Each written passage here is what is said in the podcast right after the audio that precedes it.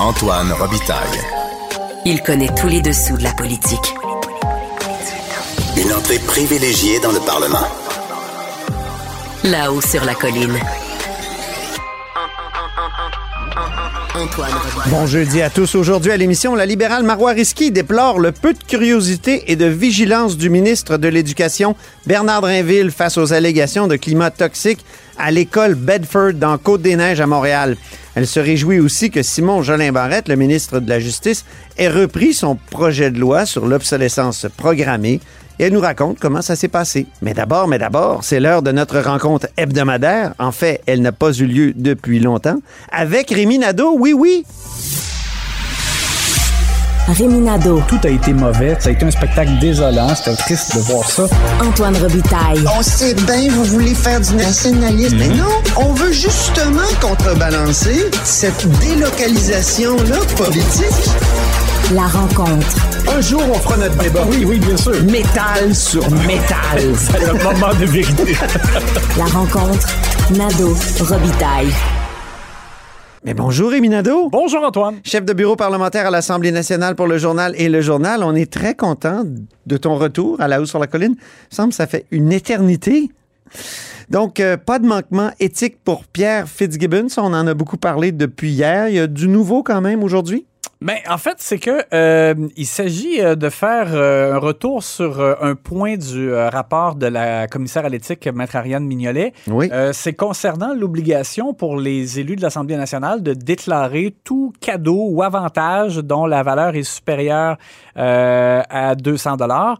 Et dans le, le rapport de Maître Mignolet là, sur les, les plaintes qui ont été formulées concernant la, la présence de, de Pierre Fitzgibbon, le ministre de l'Économie, à une partie de chasse aux faisans euh, sur l'île.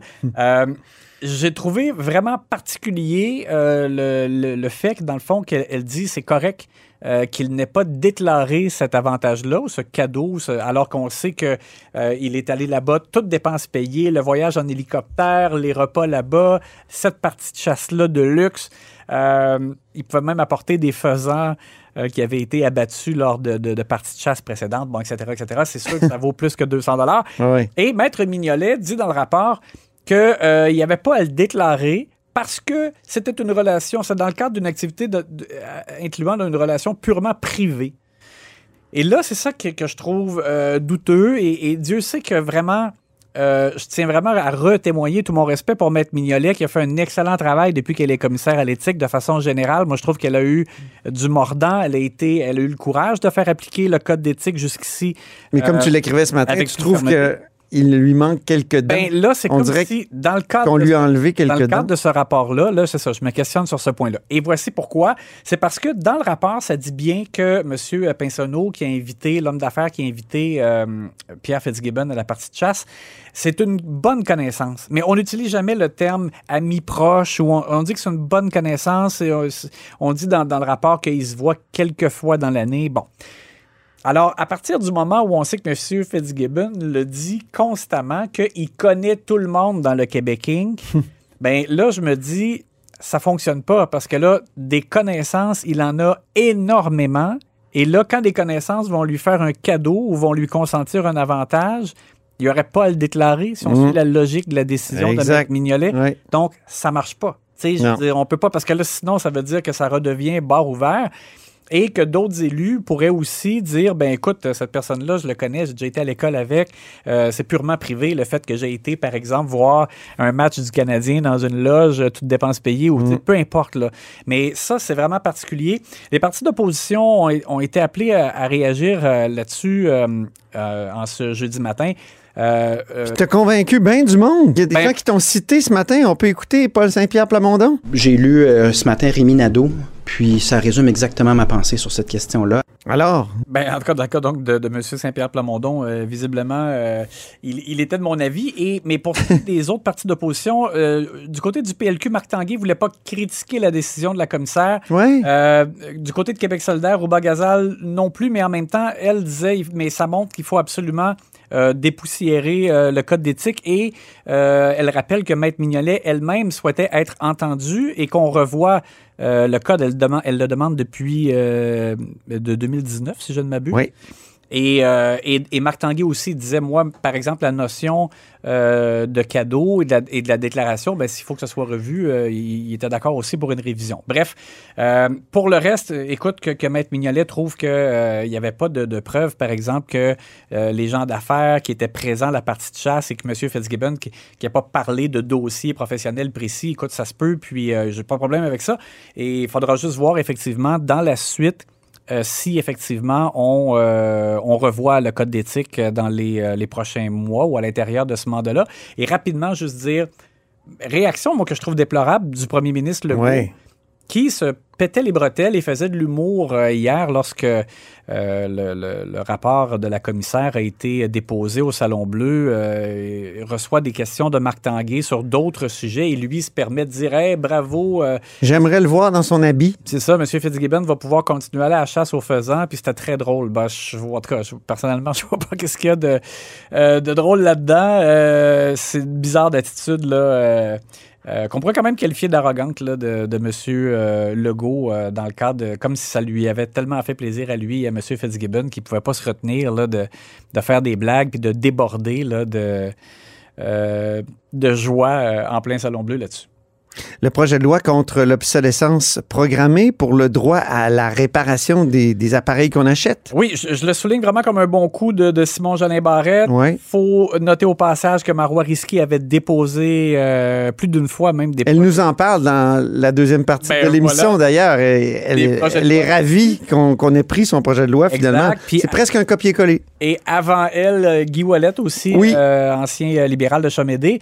Euh, alors, bref, quand même, bon coup de s'attaquer à ça. C'est sûr que là, évidemment, ça ne sera pas adopté maintenant. Euh, c'est un projet de loi qui sera à l'étude à l'automne et il faudra suivre, mais au moins faire en sorte que les, les, euh, fabricants, que ce soit des électroménagers, des appareils électroniques, des véhicules automobiles, donc est, est vraiment comme une responsabilité de, permettre aux consommateurs une réparation lorsqu'il y a vraiment de toute évidence euh, euh, un- un- une détérioration trop rapide d'un bien et de faire en sorte que les pièces soient disponibles et aussi de faire en sorte que dans le cas, par exemple, des véhicules automobiles, qu'on donne les, euh, les informations requises pour que n'importe quel garage puisse faire la réparation et que ça ne coûte pas beaucoup plus cher d'aller au concessionnaire oui. parce qu'il n'y a que lui qui est capable, par exemple, de, de remplacer euh, telle pièce. Donc euh, voilà, ce sera ça, c'est vraiment bon, ça touche vraiment la poche de tout le monde et ça a même aussi un effet euh, euh, bénéfique pour l'environnement si on Ben oui. arrête de, de constamment envoyer des euh, Les des sert plus à appareils- rien? C'est ça, des appareils qui sont morts trop rapidement et qu'on Ben oui. est obligé d'enfouir. Bernard Drinville s'octroie-t-il trop de pouvoir, Rémi, Écoute, dans sa, son espèce de réforme là, du euh, système d'éducation? C'est la grande question. Moi, je trouve que tu sais combien de fois qu'on a euh, déploré euh, des choses qui se passaient dans des commissions scolaires avant, là, qui sont devenues des centres de services scolaires? Par exemple, tu sais, des formations qui coûtaient cher, qui n'avaient pas de bon sens. Puis là, on, on questionnait le ministre de l'Éducation qui disait, ben, je leur demande de ne pas faire ça, mais en même temps, il n'y avait pas le le pouvoir de, de leur interdire, tu sais, parce qu'ils ils étaient euh, bon, autonomes ils faisaient ce qu'ils voulaient. Donc, moi, je suis vraiment je suis pas contre le fait que le ministre de l'Éducation ait le pouvoir de renverser, par exemple, des décisions locales qui cadreraient pas avec les orientations, euh, puis et surtout, ce que je souhaite, le gros bon sens, tu sais. Euh, par contre, ben là, est-ce qu'il n'y a pas un risque que le ministre de l'Éducation, à ce moment-là, emmène trop large? Ouais. Ou, euh, bon, alors, il, faudra vraiment suivre attentivement la consultation euh, qui, euh, qui est commencée et la suite, évidemment, parce que ça aussi, ce sera donc euh, à suivre encore l'automne prochain. Mais moi, je te dis, vraiment pas contre sur le fond, mais ça dépend évidemment de, de ce que le ministre fait avec le pouvoir qu'il a entre les mains. Et puisque tu es là, ben, on se fait plaisir et on se fait une analyse sportive de la période de questions. Ça a brassé ce matin, Rémi, à la période de questions quand même. Oui, et, c'est à croire que euh, les élus et la présidente de l'Assemblée nationale ont senti l'orage euh, qui s'en venait parce que c'était une très belle journée au beau soleil. Puis finalement, à Québec, en tout cas, il y a eu orage Vraiment. en milieu d'après-midi. Ah oui. Alors effectivement, les, les élus étaient euh, indisciplinés, on va dire comme ça, mais c'était pas comme quand ça s'attaque là avec des, des, des accusations trop graves ou qu'on donne des coups en bas de la ceinture. On était quand même un peu plus dans l'humour, mais à, force d'entendre des rires puis là des, des gens qui euh, qui s'adressait la parole là, des deux côtés de la banquette. La présidente de l'Assemblée nationale a fini même par pousser un cri. Euh, C'était la première fois que ça arrivait, donc elle avait cette, euh, Vraiment, ah oui. de patience. Digne de ce président euh, de la Chambre des communes à, à Londres là, qui criait « Order! Mais vraiment criait très fort. Elle a une bonne voix, Nathalie Roy. Oui, oui.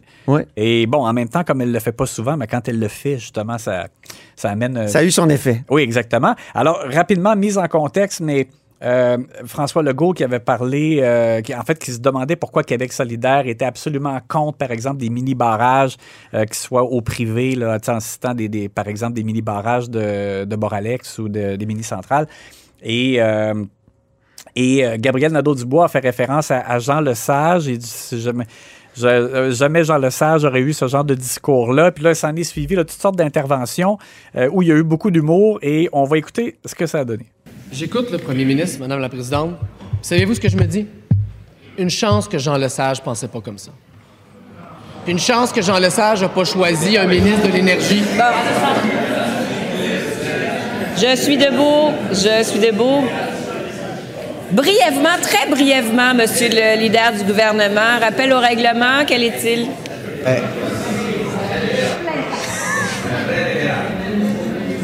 Un vrai nationaliste.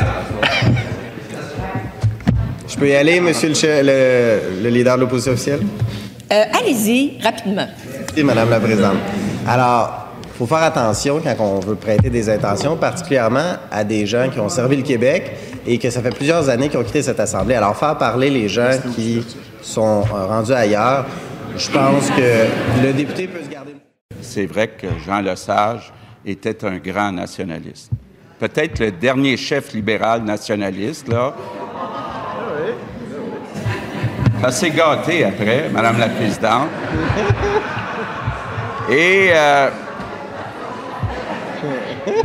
Bon. Vous vous amusez un peu trop ce matin. Article 32, vous gardez le silence. Vous dites qu'on écoute respectueusement les questions et les réponses. Je vous vois, là. Québec Hydro-Québec, pas du tout. Québec solidaire, c'est pas- Deuxième complémentaire.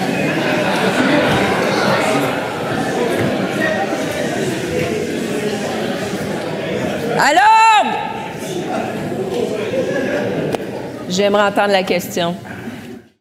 Il y avait des moments très savoureux là-dedans. Ah oui. Notamment euh, Simon Jolin Barrette qui fait référence à Jean Lesage en disant que qu'il est ailleurs. Mais écoute, c'est sûr qu'il est ailleurs. hein. Il est pas mal Au paradis, hein. probablement. Ouais, c'est ça, effectivement. Au paradis des nationalistes. En tout cas, sûrement un paradis bleu. Ouais. Euh, en tout cas, on s'est regardé, on était sur la tribune ensemble, puis euh, on, a, on a bien rigolé à ce moment-là.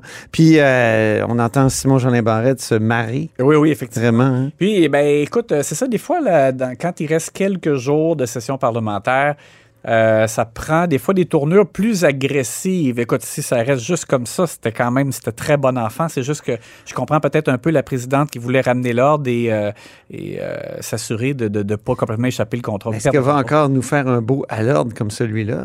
Alors! C'était vraiment le plus fort depuis le début de, Oh oui, de, de- de cette de son- législature. de son trône. De, de son règne. de son règne, voilà, que c'est c'est le mot que je cherchais, en direct de son trône. Merci beaucoup, Rémi, pour euh, cette chronique. Trop rare à mon goût, mais tu reviendras. Ben oui, bien sûr. Hein? Jeudi prochain? La semaine prochaine. Oui, OK, parfait, super. Bye. Je rappelle que Rémi est chef de bureau parlementaire à l'Assemblée nationale pour le journal et le journal. Alors!